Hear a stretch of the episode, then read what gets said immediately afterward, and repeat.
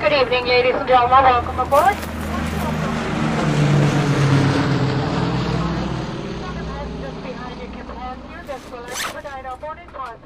Bienvenidos al segundo episodio del podcast de Gentium. Eh, continuaremos con la historia de Keila y esperamos que esto los inspire para iniciar una nueva vida en Canadá.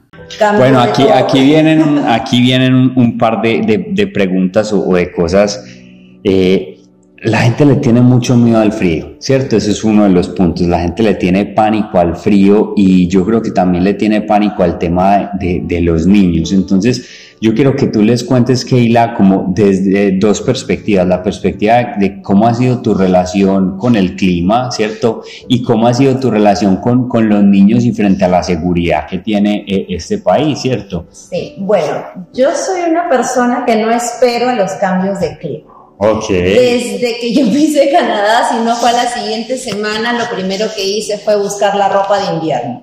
Excelente porque yo vengo de una ciudad, los que conocen Lima, es mega húmeda, muy nublada y realmente las temperaturas, la menor podría ser 14, 15 grados en pleno invierno. Oh, wow. Entonces, hoy en día puedo decir que esa temperatura es excelente, pero en su momento pues tenía frío. Entonces, ¿qué pasó? Yo compré todo. No me olvidé ni se me escapó ni el más mínimo detalle desde que llegué acá, porque yo sabía que si yo iba a ingresar a estudiar no iba a tener el tiempo para ir a medirles y tallarles el zapato, la jaqueta, nada. Total, total. Entonces dije, yo no tengo tiempo para eso y si lo tengo voy a necesitar, como estaba sola, tenía que hacer mercado, tenía que hacer esto, tenía que hacer muchas cosas. Después de muchos años, o sea, claro. Entonces empezaron Y en un nuevo país. En un nuevo país. Vean la valentía de Keila por lo que pasó.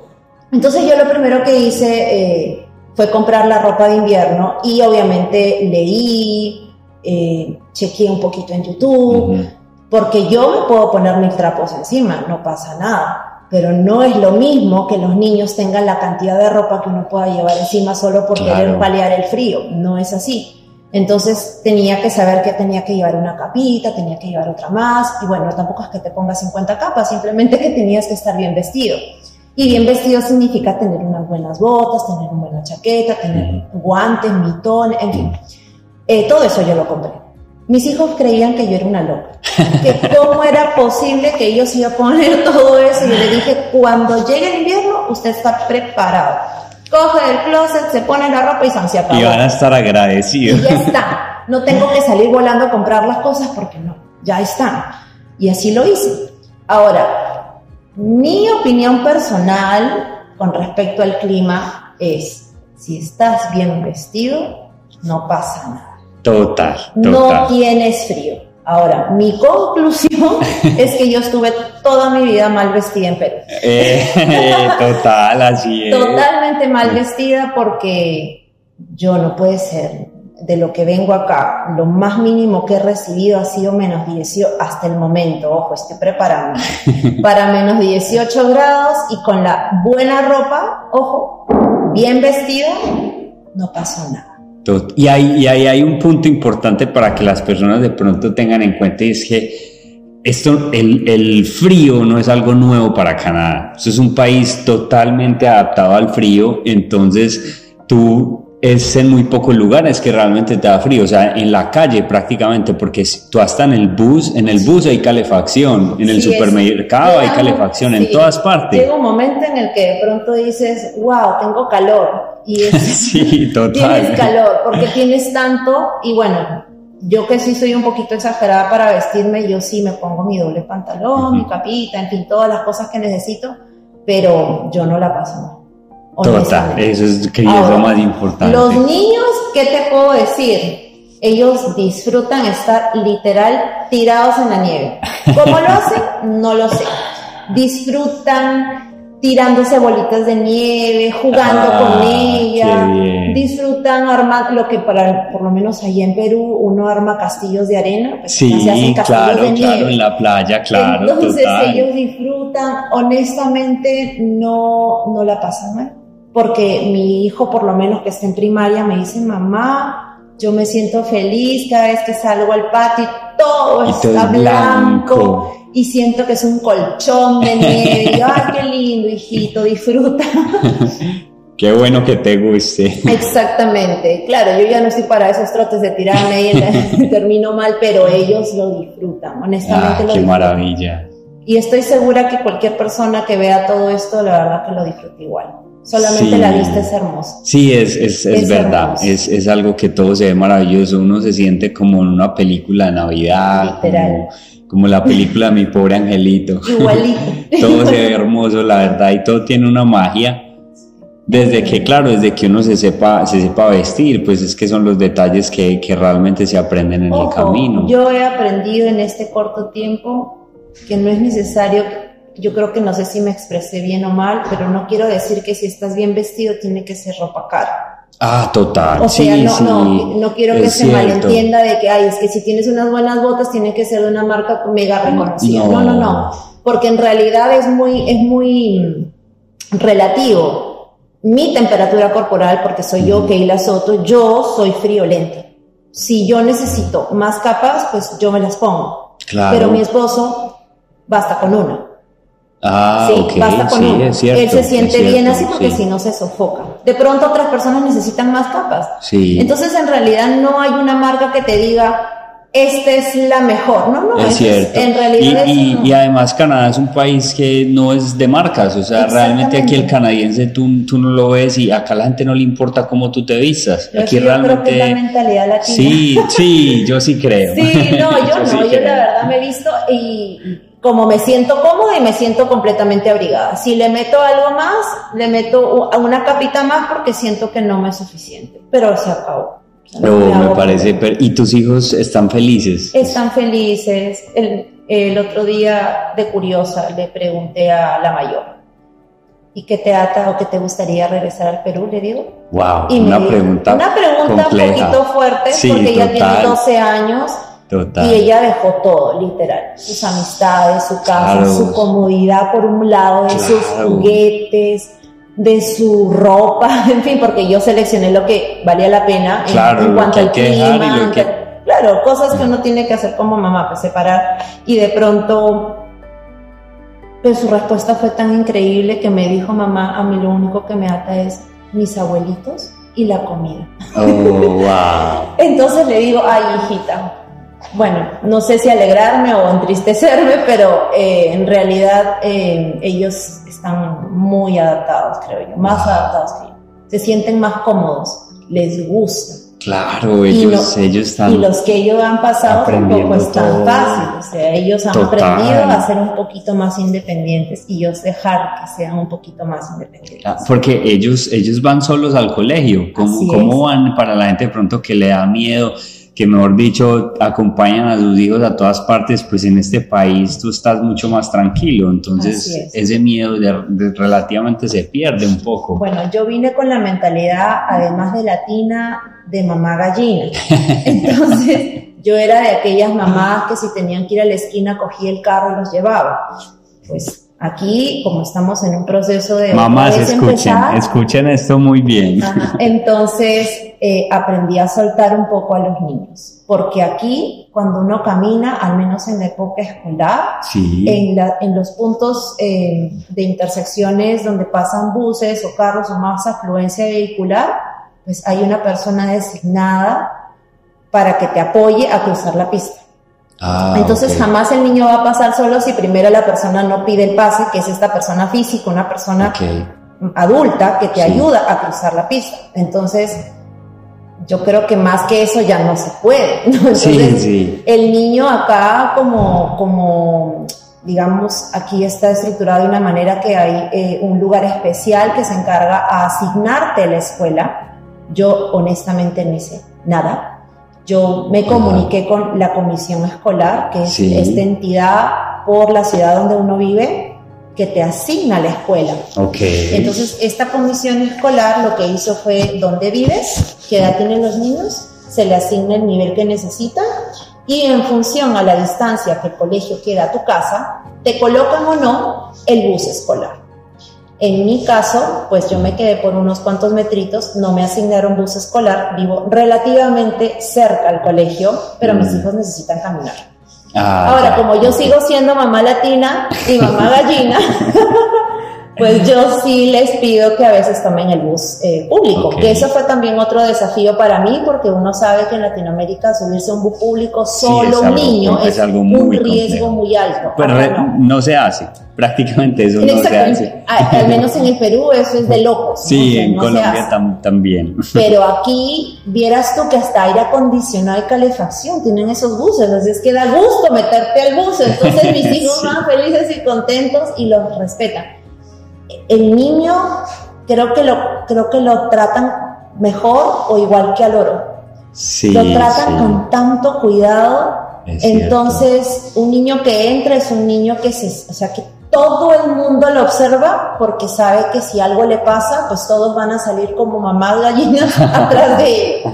Entonces esos niños van tranquilos y felices y bueno, les, les quito un poco la caminata. En época de, de- de lluvia, a veces es incómodo para ellos ir con el, Claro, con el la- paraguas. pero bueno, el bus lo soluciona. Se van y son felices. Y son experiencias que ellos dicen, mamá, eso jamás lo hubiera hecho en Perú. Y yo le digo, Sí, pero eso te total. está a ti formando, porque Claro, realmente claro, todo lo es que un te regalo. está pasando te está formando y esto va a hacerte que tú, o sea, tú mañana más tarde seas una persona íntegra, una persona que, que sepa dominar situaciones diferentes, que puedas incluso decirle a otras personas, oye, mira, yo hacía esto a tal edad Claro. y nada me pasó, no había alguien que me apoyaba y bueno, eso es gracias a que es Canadá. Y, y Keila, ¿y cómo les, ha ido, cómo les ha ido a ellos con el idioma? Porque de pronto muchas personas estarán pensando, ah, además que los hijos de Keila ya hablan inglés perfecto, no sé qué, entonces eso fue muy fácil para ellos. Entonces cuéntanos un poquito respecto al idioma y los niños. Bien, el idioma, pues como todo latino es español, el inglés lo recibió del colegio, pues un Mm, nivel básico, Básico. pero yo eh, aumentaba un poquito ese, ese nivel en casa. Francés, cero. Cero. Cero, cero. Entonces, nunca me afané por el hecho de que supieran o no francés. Ellos- Bueno, nosotros estamos aquí mencionando francés porque de pronto se nos pasó mencionarles. Eh, Keila llegó a Montreal, a la ciudad de Montreal, esto es la provincia de Quebec y es casi como la única provincia más o menos de Canadá que maneja el francés, ¿cierto? Que es un lenguaje importante para la provincia, porque el resto Canadá es, es puro inglés. Acá en, en, en Montreal, en Quebec, se manejan los dos lenguajes, pero valoran muchísimo el, el francés porque es como el, el lenguaje de su cultura. Así es. Entonces yo, como te decía, mis hijos cero francés, no tuve afán porque lo supieran antes, porque también sabía que el francés de Quebec tiene particularidades con respecto al francés que uno aprende, que básicamente es el de Francia, ¿no? Sí, Entonces dije, cuando lleguen, ellos van a, el ambiente, el entorno, los amigos, eh, va a ser de grandísima ayuda para que Claro. ellos se suelten con mayor naturalidad. Y así fue. Pues como nunca me afané por eso, ellos entraron al colegio diciendo bonjour y merci, y eso fue lo máximo que les pude yo enseñar. y el colegio hizo algo para Por ellos supuesto, especial. Ellos, bueno, todos los niños que llegan de diferentes partes del mundo y no tienen el idioma eh, Ujú. en un nivel intermedio avanzado, capaces de poder tener una escuela regular, pasan por un sistema de bienvenida. El sistema de bienvenida consta de dos años como máximo, por lo que tengo entendido, y la intención es que el niño día con día pueda eh, sumergirse, immerse, Sí. perdónenme, Eh, Vean, veanla, ya, ya, ya estaba. Sí, ya se me va el idioma, no, mentira. se puedan sumergir en el idioma eh, francés. Entonces, ellos todos los días, de lunes a viernes, desde las 8 de la mañana hasta casi las 4 de la tarde, Sí. les hablan en francés. Wow. Pues ya, más que eso no se puede hacer. Porque te guste o no te guste, sepas o no sepas, lo aprendes. claro, y el oído se adapta sí o sí, o sea. Y la particularidad de los niños que conforme más chiquitos sea, pues es muchísimo más fácil que ellos Claro. capten todo. Al punto que pasó dos meses de estar acá y mi hija y mi hijito vienen y andaban felices. Entonces yo le digo, ¿qué pasó? Mamá, es que ya le entiendo todo a la maestra. En Wow. serio, todo. Mamá, yo le entiendo absolutamente todo. Lo único que me falta es hablar un poquito más. Entonces, wow, pero increíble. llegar a ese nivel en tan corto tiempo Es increíble. Sí, total, una maravilla. Entonces, muy contenta porque además que las maestras de ese nivel tienen no solo la paciencia, sino que tienen el bueno, están preparadas, la provincia como tal está preparada para recibir la cantidad de gente que no sabe y que hacen ese, ese logro, ¿no? Tienen que aprender y ellos saben qué mecanismos, qué pedagogía utilizan, qué actividades son las que tienen que decir, cuál es el vocabulario que necesitan, porque vieras que vocabulario, uff, bastante, bastante. Es como que si cogieran al diccionario y te lo, como sea, te lo introducen en la cabeza y tú no te das cuenta. Qué locura. Tú dices, ¿cómo lo hacen? Es que todos los días están viendo las mismas palabras. Lo repiten tantas veces que finalmente ya te Ya queda. Son estrategias que obviamente las maestras lo conocen, ya ellos están preparados, ellos saben lo que hacen y lo hacen bien. Porque fruto de ello, pues claramente son mis hijos. Wow, yo creo que, bueno, eh, pues para las personas que están escuchando y sobre todo las familias, eh, pues esto es un testimonio, esto es una historia que yo creo que a uno lo motiva mucho porque aquí pueden ver la perspectiva de, de, una mamá, es una perspectiva de una persona que se vino con sus hijos, pueden entender un poco lo que pasaron los niños. Y, y para concluir, Keila, mm, pues por lo que parece estás muy contenta aquí en Canadá, pero como para concluir, ¿Qué, les podrías de pronto decir a, las personas eh, que, están pensando o que están dudando salir de su país, de pronto que están dudando, qué, consejos les das? Em, porque mira que tú, o sea, hiciste toda una estrategia, una estrategia que fue difícil porque fue dividir a la familia, fue volver a estudiar, o sea, por eso decíamos que emigrar es de valientes porque se necesita mucha valentía para tomar estas decisiones, sobre todo para pensar en un, en un mejor futuro, pero concluyamos con un consejo, em, tal vez como desde el corazón que tú le puedas dar a las personas que están como dudando de, si dejan su país, de si le dan una oportunidad a Canadá. Bueno, estoy más que contenta, feliz y agradecida para empezar. Y algo que a mí en lo personal me motivó fue un regalo literal de Dios que me dijo, esfuérzate y sé valiente. Que no oh. tema y que no desmaye. y ah, que Él siempre va a acompañarme a donde quiera que vaya. Amén por eso. Me aferré a eso y por eso fui capaz de tomar decisiones tan fuertes. Creo que si, si tuviera que haberlas tomado desde mi, desde mi mente, desde mi corazón, quizá no, no estaría acá. No, no, no lo hubiera hecho. Tan sencillo, no lo hubiera hecho. Pero me aferré a eso y creí y dije, yo esto lo hago por mi familia si hay algo del que yo tengo que estar agradecida, más allá de que Canadá me haya abierto las puertas, es que hoy en día puedo gozar de mi familia unida. Total. Y estoy muy contenta por eso. Yo podría decirle a las familias que, bueno, prácticamente decir eh, algo muy similar a lo que dijiste de valientes, porque hay que tener, que, hay que tener coraje. Hay que tener coraje para hacerlo, hay que tener mucha fuerza, voluntad ánimo, porque algo que a veces podría desanimar son los tiempos. Sí, total. Pero los tiempos se dan cuando tienen que darse. Sí, así es. Y, y si a mí me tocó cuatro meses estar fuera de mi familia, hoy en día lo veo como un regalo, porque me ha permitido adaptarme en cuatro meses tener eh, la casa que tengo eh, para recibir a mi familia, para organizarme con mis compras, para, y hablo de la comida, que uno tiene que sacarle tiempo al tiempo para poder hacer el mercado y atender a los niños. Entonces yo digo, todo este tiempo que pasó y que me tocó pasar por este desierto, vamos a decir así, fueron cuatro meses en donde me preparó. Cuando recibí a mi familia, yo ya estaba, ya, ya estaba lista ya. Y mi esposo se asombra porque me dice, wow, tan poquito, en tan poquito tiempo has logrado tanto, es increíble. Qué bonito. Entonces sí, a las familias, quien nos esté escuchando, pues no desistan. No se rindan. No se rindan. Y paciencia, que, que, que todo llega. Yo, yo, también me demoré un año en, llegar, mucho más que Keila. Eh, pero es eso, la, a la paciencia no hay quien la tumbe. Así que confíen en los procesos y, bueno, aquí también se dan cuenta porque es tan importante de pronto tener el acompañamiento de un consultor certificado eh, para escoger la estrategia correcta. Eh, ya verán que hay muchas cosas que pueden pasar y, y, lo ideal es, es, encontrar la mejor manera para que tú llegues acá, llegues con tu familia y tengas la oportunidad de, de, un futuro, porque hay personas que llegan acá y les toca devolverse y creo que ahí sí es más complicado.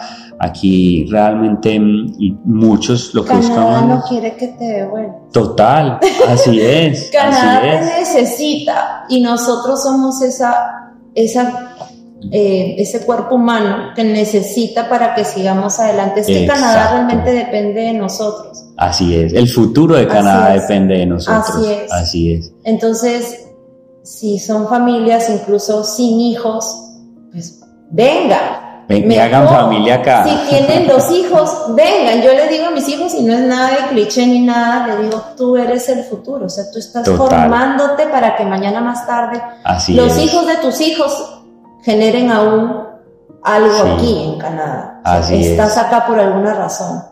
Entonces, no, no desistan. Es, es, es una oportunidad que, que, a veces se presenta pocas veces en la vida. Sí, total. Y, y más en, en esta época que Canadá está abriendo sus puertas, tiene los objetivos claros, sabe que necesita a los inmigrantes para, para, para sus objetivos eh, todo, pues, pues es que esto es una comunidad que, que, valora los inmigrantes y, quiere integrar y respeta las diferentes culturas. Así que bueno, eh, creo que eh, pues este podcast me, me encantó, Keila, te agradezco enormemente el tiempo que, que, que compartieras. en realidad. Yo creo que si yo no hubiera visto jamás ese mensajito en el Instagram, no, pues no estaría contando la historia. Así de sencillo. Pues yo creo que llegó en el momento que tenía que llegar y, y de algo que tú dijiste que es muy cierto, el asesor o este consultor tiene que ser certificado. Total. Tiene que ser certificado porque hay muchos que te pueden decir y no decir de Canadá, pero quien realmente te va a representar frente a inmigración tiene que ser uno que sea certificado. Exacto. Si no, en vano estás prácticamente apostando, ¿no? Tu, tu, inversión. Total, ahí está muy claro y creo que el futuro de uno uno no lo puede poner en las manos de cualquier persona. Eh, y por eso trabaja Gentio, para que ustedes tengan consultores certificados con el conocimiento necesario y que sepa realizar las estrategias correctas para que ustedes puedan llegar aquí a Canadá. Entonces, bueno, ha sido un honor eh, contarles esta historia acompañados de, de, de Keila. Eh, espero que la hayan disfrutado y bueno, esperamos tener próximos episodios. Eh, tal vez Keila vuelva con, con, una nueva historia. Esperamos que sigan disfrutando y bueno, bienvenidos al podcast de, de Gentium.